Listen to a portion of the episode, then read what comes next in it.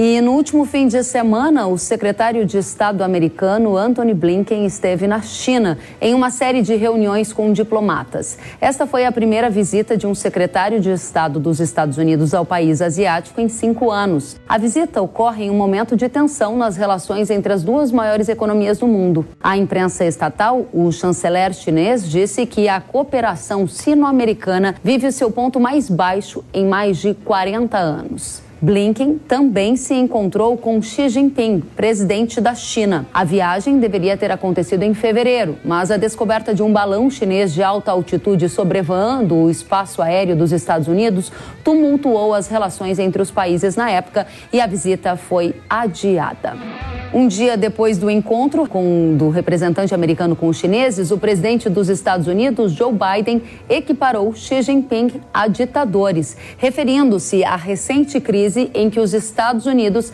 abateram o balão chinês. Biden disse que essa foi a grande vergonha para os ditadores, quando eles não sabiam o que estava acontecendo. Em outro momento, o presidente americano elogiou o trabalho do secretário dos Estados Unidos na China, mas advertiu que levará tempo para que as relações entre os países se normalizem. Já a porta-voz do Ministério das Relações Exteriores da China classificou o comentário de Biden como ridículo e muito irresponsável e disse que a fala é uma provocação política aberta.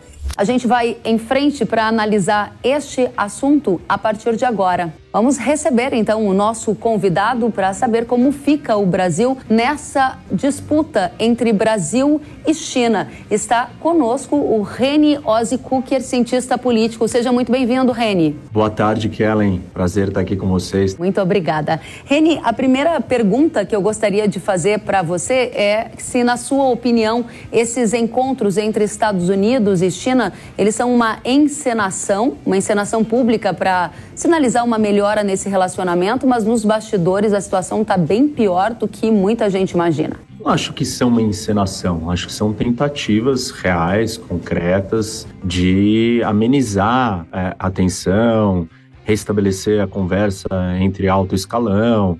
São medidas diplomáticas para tentar minimizar possíveis danos e a rota para onde os dois países estão caminhando, mas as causas é, dessa, dessa suposto, suposto choque são mais concretas, são reais, são coisas muito difíceis. Não é uma simples encontro ou um simples encontro entre alto escalão, oficiais do alto escalão que vai resolver.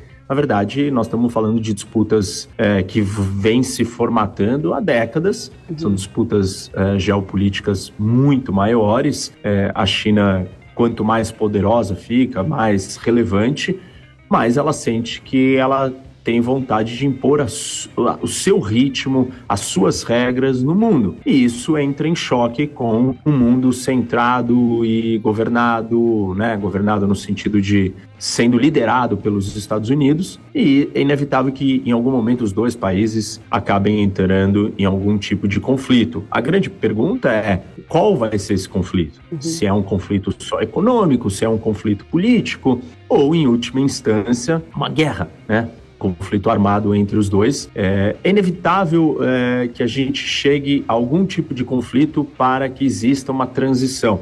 Uhum. Historicamente, nenhum momento né, da, das relações internacionais no mundo nós tivemos um país que almejava chegar à posição de poder máximo de liderança, tirando o outro que estava naquele, naquele posto sem conflito, sem guerra. Isso não é feito amigavelmente. Olha, a China chegar, então, Estados Unidos, agora eu me sinto mais forte, mais poderosa, é a minha hora de, é, de sentar aqui nessa cadeira e mandar é, no mundo. Né? Isso não, não vai uhum. acontecer uhum. desse jeito.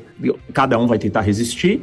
Agora, nós temos que nos perguntar, ou tentar entender se realmente é, quem tem mais poder, ou mais força, ou mais capacidade é, de vencer este confronto. Militar ou não, né? Guerra ou não, mas um, é, o choque entre essas duas grandes potências.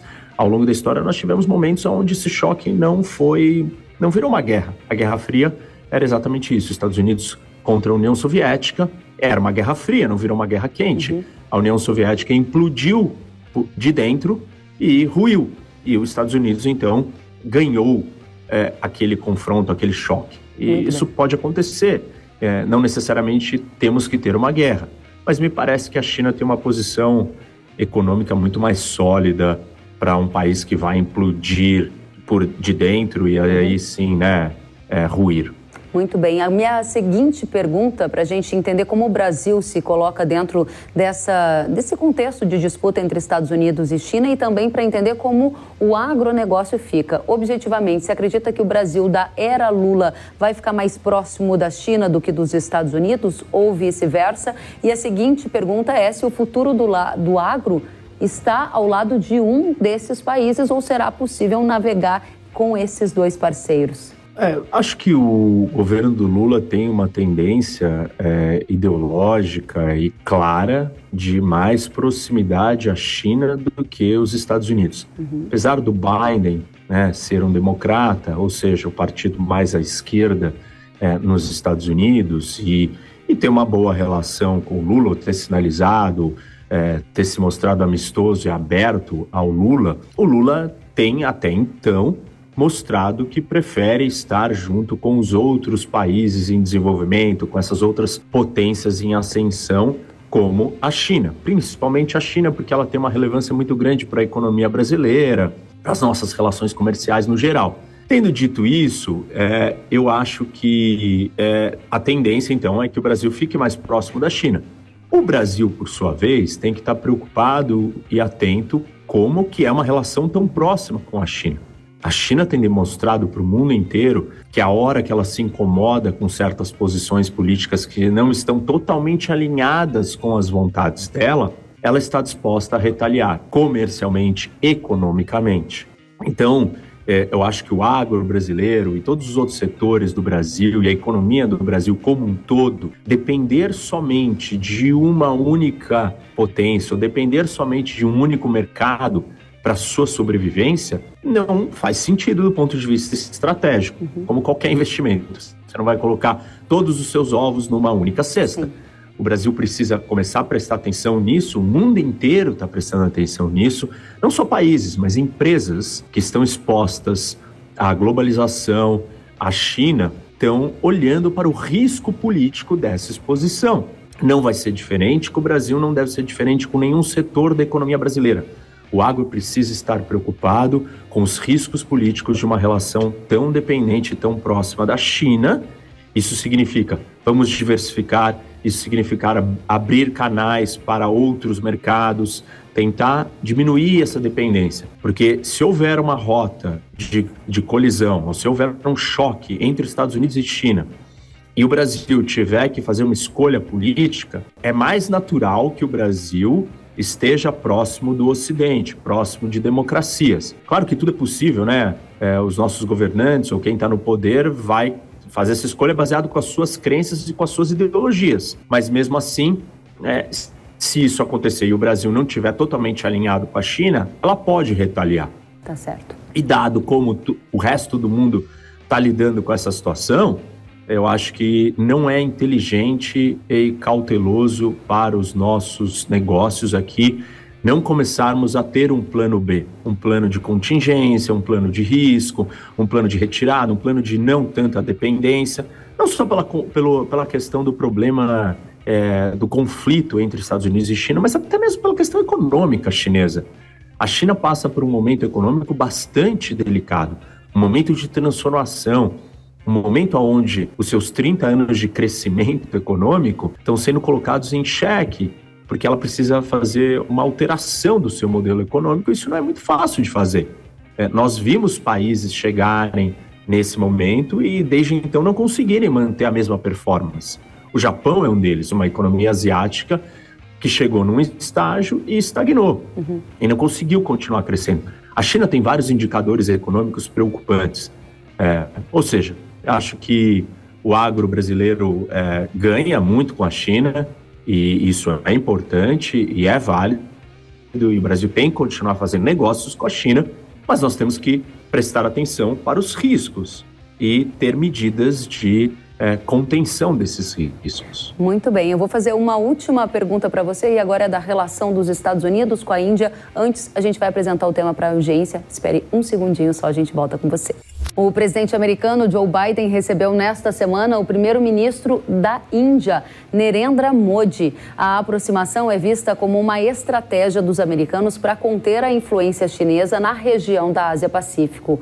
Acordos envolvendo semicondutores, minerais, tecnologia, espaço e defesa foram fechados. No encontro, Biden citou ainda uma nova era do relacionamento Estados Unidos e Índia. Eu volto para você, Reni, e a pergunta é: na sua avaliação, além do perigo do ataque de Pequim contra Taiwan, que está lá no eixo das tensões com os Estados Unidos, a piora da relação entre China e Estados Unidos é mais relevante? China e, ou melhor, China e Índia é mais relevante? China e Índia são os mais populosos do mundo, têm bomba atômica, é algo que a gente deve se preocupar? Devemos, óbvio que é uma guerra entre China e Índia, uma guerra é, de escala e proporções é, mundiais. É, mas assim, a Índia ela só vai confrontar a China se a China fizer algo na sua vizinhança, no seu espaço.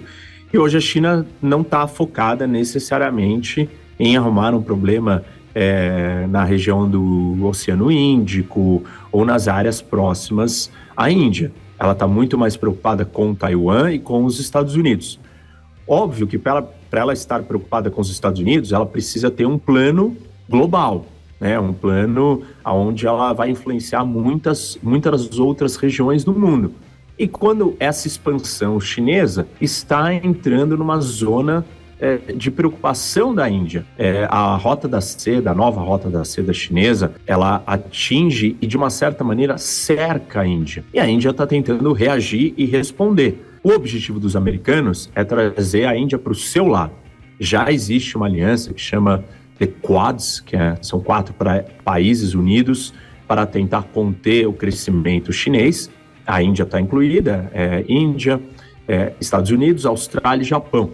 Esses quatro estão se movimentando. Os Estados Unidos têm acenado cada vez mais para a Índia como alguém de ter do seu lado para para ajudar nessa, nesse problema com a China. Eu não acho que a Índia está interessada em comprar uma briga com a, com a China por causa dos Estados Unidos, mas ela também não vai deixar é, se sentir ameaçada ou cercada pela China se a China realmente chegar é, numa situação mais delicada, tá é, no caso com a Índia. Então, Assim, a gente tem que olhar para o que acontece é, na China em relação à Índia, porque se a China provocar a Índia, aí sim o Ocidente, os Estados Unidos vão ter um grande aliado contra a China. E isso pode ser uma medida para segurar o comportamento da China. Uma coisa é a China ter que é, enfrentar os Estados Unidos, outra coisa ela tem que enfrentar os Estados Unidos com a Europa, com o Japão, com a Índia. Quanto mais aliados os americanos conseguirem trazer para perto, mais são as chances da China não é, ousarem fazer nada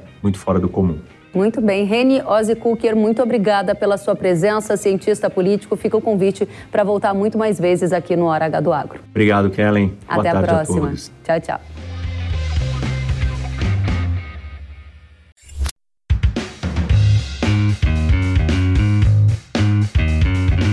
Que bom que você gostou da entrevista e ouviu todo o conteúdo. Se quiser acompanhar as atualizações, siga kellen.severo no Instagram.